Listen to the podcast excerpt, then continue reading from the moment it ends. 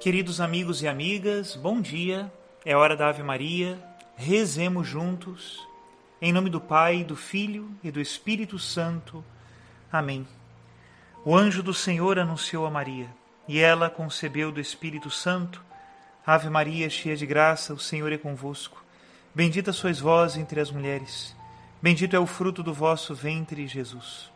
Santa Maria, Mãe de Deus, rogai por nós, pecadores, agora e na hora de nossa morte. Amém. Eis aqui a escrava do Senhor. Faça-se em mim segundo a vossa palavra. Ave Maria, cheia de graça, o Senhor é convosco. Bendita sois vós entre as mulheres. Bendito é o fruto do vosso ventre, Jesus. Santa Maria, Mãe de Deus, rogai por nós, pecadores, agora e na hora de nossa morte. Amém. E o Verbo de Deus se fez carne e habitou entre nós. Ave Maria, cheia de graça, o Senhor é convosco. Bendita sois vós entre as mulheres, e bendito é o fruto do vosso ventre, Jesus. Santa Maria, Mãe de Deus, rogai por nós, pecadores, agora e na hora de nossa morte. Amém. Rogai por nós, ó Santa Mãe de Deus, para que sejamos dignos das promessas de Cristo. Oremos. Infundi, Senhor, em nossas almas a vossa graça. Nós vos suplicamos, para que nós que conhecemos pelo anúncio do anjo a encarnação de Jesus Cristo, vosso Filho e nosso Senhor, cheguemos por sua paixão e morte de cruz à glória da ressurreição da carne, pelo mesmo Cristo nosso Senhor. Amém. Em nome do Pai, do Filho e do Espírito Santo. Amém. Queridos irmãos e irmãs, Nesta quinta semana da Quaresma, nós estamos lendo o Evangelho de São João e a disputa entre Jesus e judeus fica cada vez mais acirrada. Hoje, nessa disputa, o Senhor coloca como sinal definitivo de credibilidade da sua divindade a cruz. De uma maneira profética e misteriosa, ele diz aos judeus no versículo 28: Quando tiverdes elevado o Filho do Homem, então sabereis que eu sou. De fato, a cruz de Cristo é a prova cabal da sua divindade, ela que vem seguida da ressurreição. Mas ter diante dos olhos a cruz é ter diante dos olhos a prova do amor de Deus, que enviou o seu mundo para salvar a todos aqueles que nele crerem. Para meditar melhor sobre isto, vamos ler hoje um verdadeiro tesouro da tradição da Igreja. Uma das cartas de Santo Inácio de Antioquia, terceiro bispo da sede de Antioquia, padre da Igreja do século I, mártir já de avançada idade, que nos deixou um precioso testemunho da veracidade da paixão do Senhor na sua carta aos fiéis da Igreja de Esmirna. Escutemos. Inácio, também chamado Teóforo, a Igreja de Deus Pai e de seu Filho amado Jesus Cristo, que obteve por misericórdia todos os dons, repleta de fé e amor, a qual não falta nenhum dom, caríssima a Deus, portadora dos objetos sagrados, que está em Esmirna, na Ásia, as melhores saudações no espírito irrepreensível e na palavra de Deus. Agradeço a Jesus Cristo que vos tornou tão sábios. De fato, constatei que sois perfeitos na fé imutável, como que pregados na carne e no espírito à cruz de Jesus Cristo e confirmados no amor do seu sangue. Estais plenamente convencidos de que nosso Senhor é verdadeiramente da descendência de Davi, segundo a carne, filho de Deus segundo a vontade e o poder de Deus, nascido verdadeiramente da Virgem, batizado por João, para que toda a justiça fosse cumprida por ele. Ele foi realmente pregado por nós em sua carne, sob Pôncio Pilatos e o tetrarca Herodes é graças a esse fruto, a sua divina e feliz paixão, que nós existimos, a fim de erguer para sempre um estandarte pela ressurreição para os seus santos e fiéis, tanto judeus como pagãos, no corpo único de sua Igreja.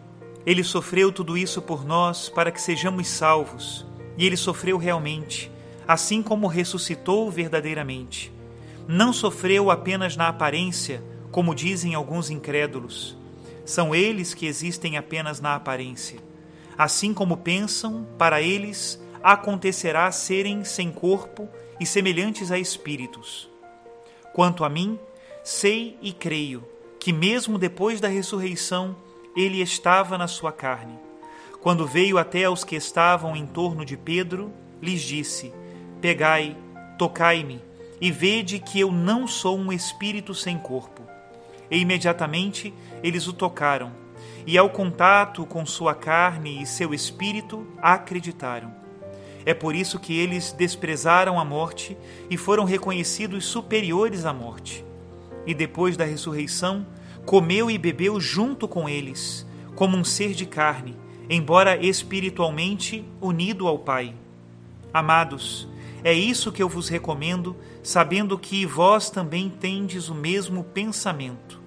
Quero, porém, colocar-vos de sobreaviso contra as feras em forma humana não só não deveis recebê-las, mas, se possível, sequer encontrá-las.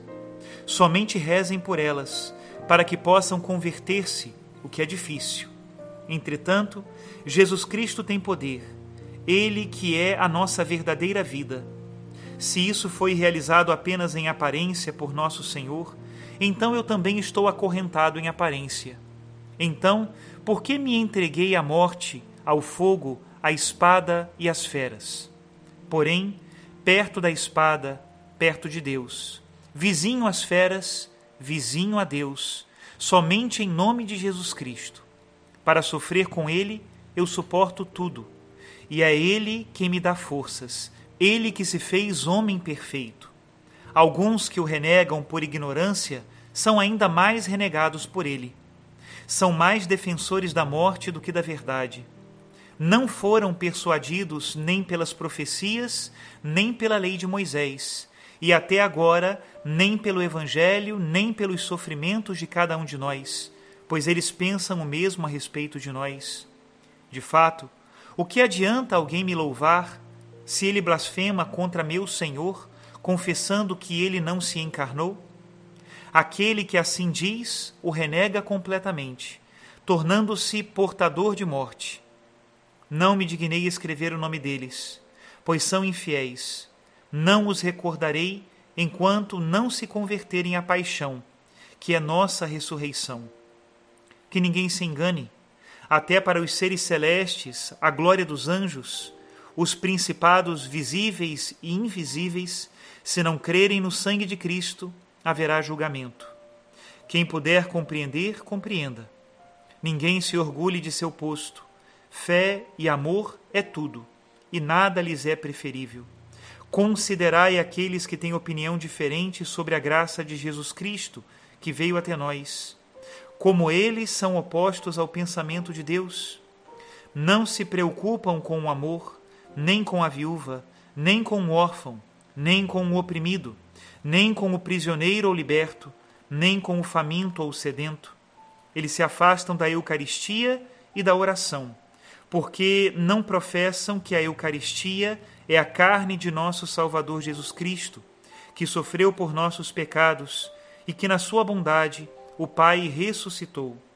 Desse modo, aqueles que recusam o dom de Deus morrem nas suas disputas. Seria melhor para eles praticarem o amor, a fim de ressuscitarem também. Convém para nós seguir os profetas, especialmente o Evangelho onde a paixão nos é mostrada e a ressurreição realizada. Fugir das divisões como princípio que é de todos os males. Até aqui a citação de Santo Inácio de Antioquia.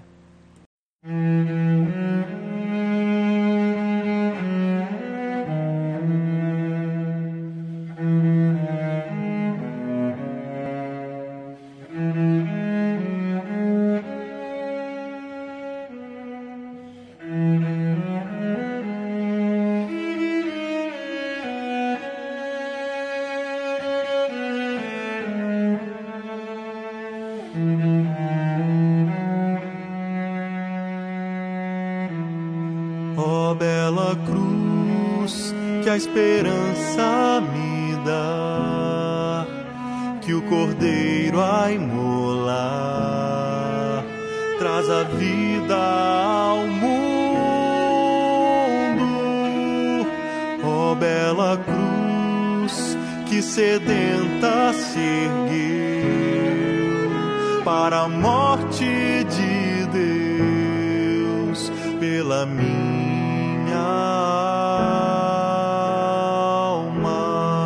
Oh, bela cruz, eu vou dizer alma e ao céu cantar que o mundo.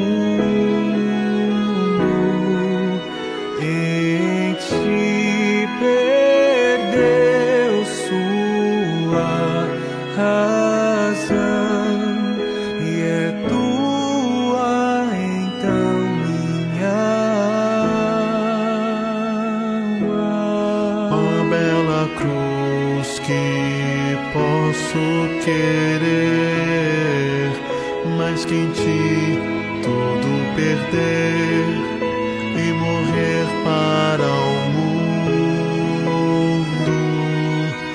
Ó oh, bela cruz ao se levantar,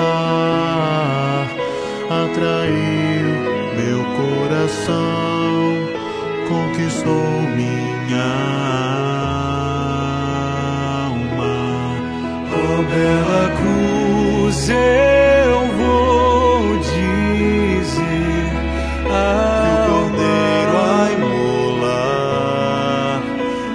vida ao mundo, ó bela cruz ao se levantar para a morte de Deus, conquistou minha.